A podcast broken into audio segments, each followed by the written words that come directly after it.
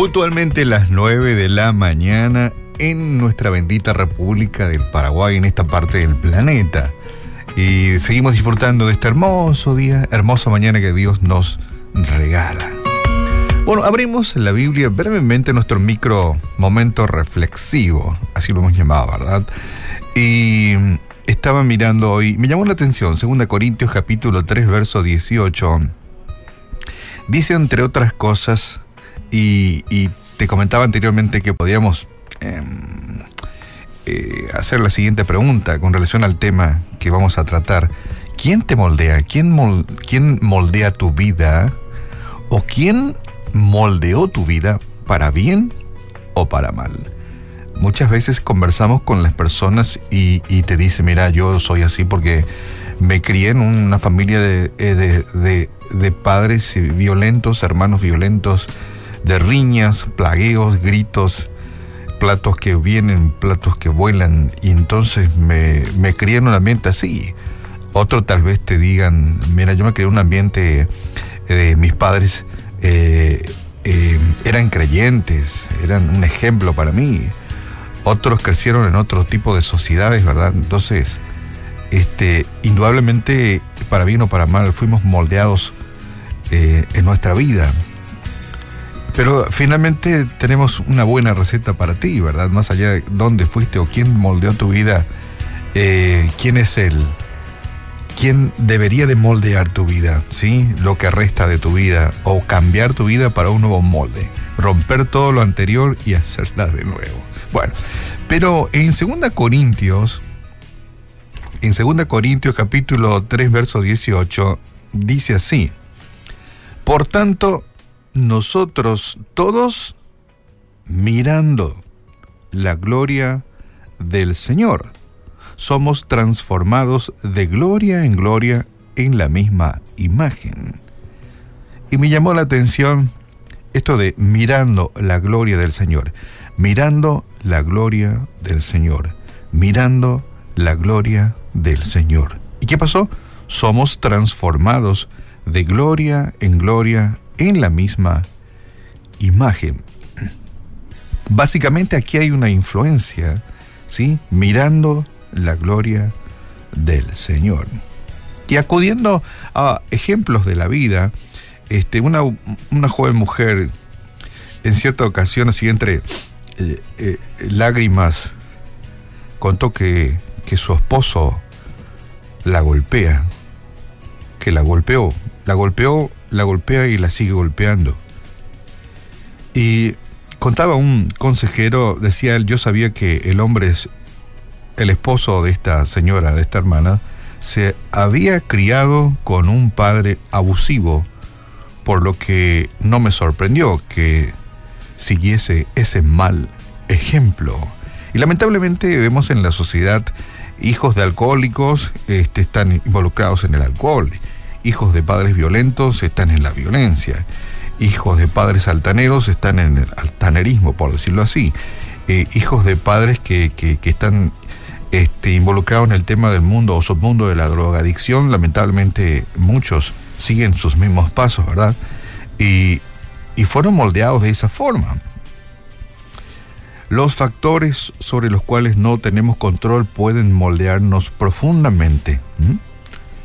Cuando chicos o cuando niños o cuando adolescentes no podemos controlar ciertos factores en el cual nos vamos formando, ¿verdad? Pero sabes que eso no significa que, que seamos rehenes de nuestro pasado. Algunos dirán, bueno, pero yo, papá luego le golpeaba a mamá y papá luego se tomaban unos tragos y, tratamos de ser rehenes del pasado, pero no debería de ser de esa forma.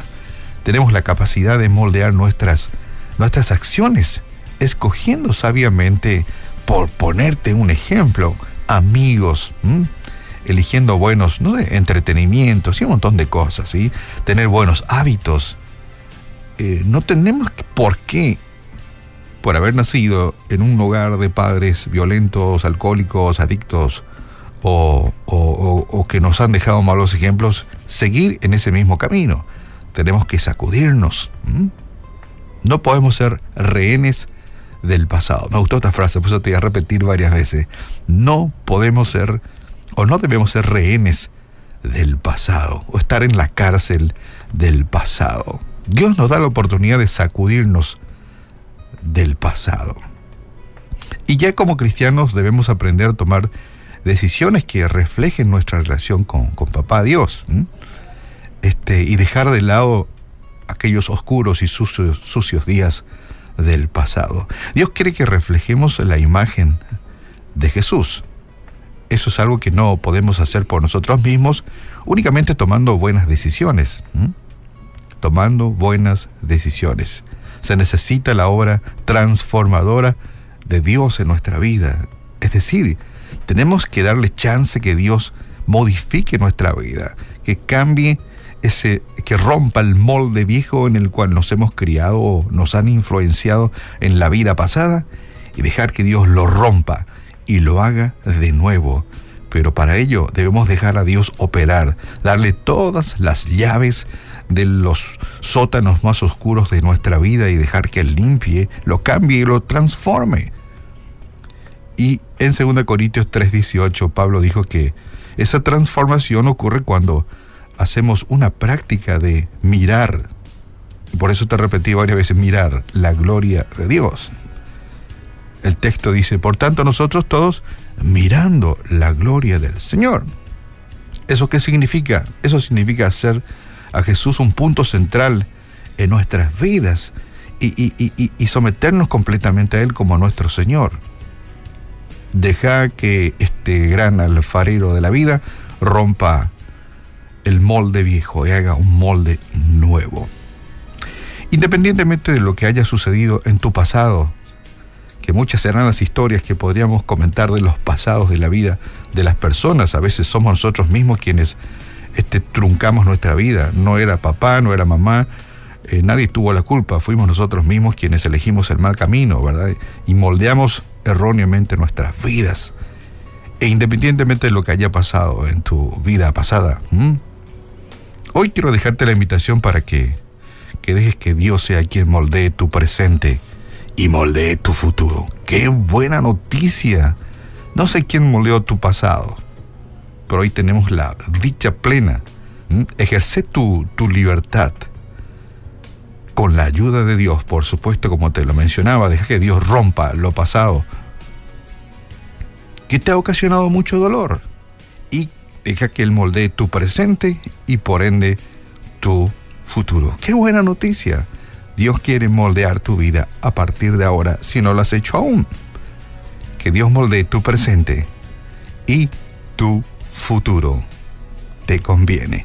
Si quieres moldear tu vida, ponele en la misma raya, en la misma línea a la de Cristo.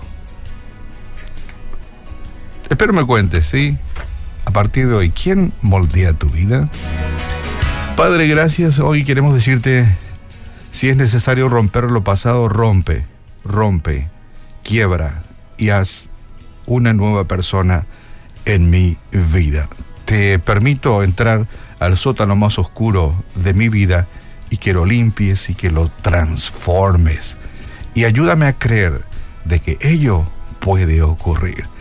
Ayuda mi fe yo quisiera creer.